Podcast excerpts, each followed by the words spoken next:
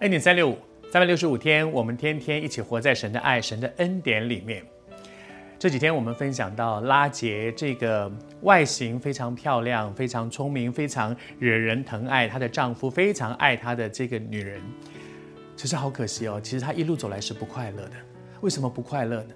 一直她期待要有孩子，那我觉得这件事情是很正常也很自然的，只是她一直用不对的方法，她去跟丈夫闹。他用自己的方法，以至于在这个过程里面，惹出了非常多的一些事情。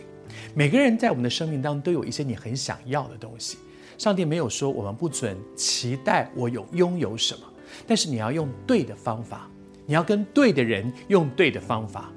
如果我知道这件事情在上帝的手里面，我就寻求神，从神那里来的帮助。以至于我就不会找错了对象，然后用错了方法，弄到别人不快乐，自己也非常非常不快乐，那何苦来哉呢？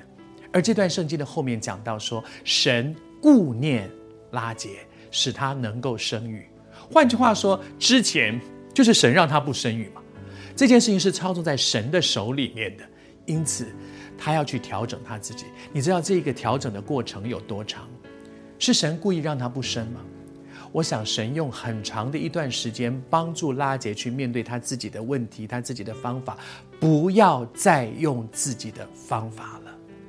那里面有十个孩子诞生呢，从利亚开始生了四个，后来又开始呃两个使女，两个使女各生了两个，后来利亚又生了两，十个孩子。那么长的时间，在那么多的孩子的诞生的过程里面，拉结一直在挣扎，用自己的方法挣扎，用自己的方法挣扎，用自己的方法。终于，我相信那个时候，神顾念他，是因为他真的发现我没办法。你也在一直跟神拔河吗？你是觉得我就是要，我就是要，我就是要，上帝你不给我，我用我自己的方法，我就是这样，就是那样。你也能够体会拉杰那个时候吗？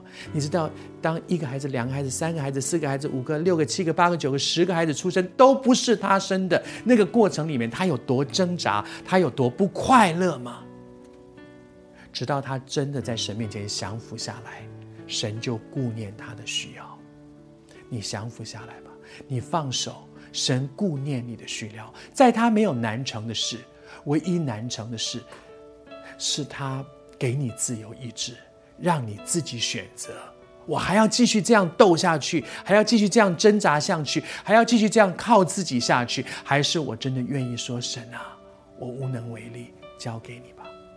奉主的名祝福你。什么时候你放手，什么时候神就接手。当神接手的时候，我为你祷告，求神给你一个恩典，他顾念你的需要。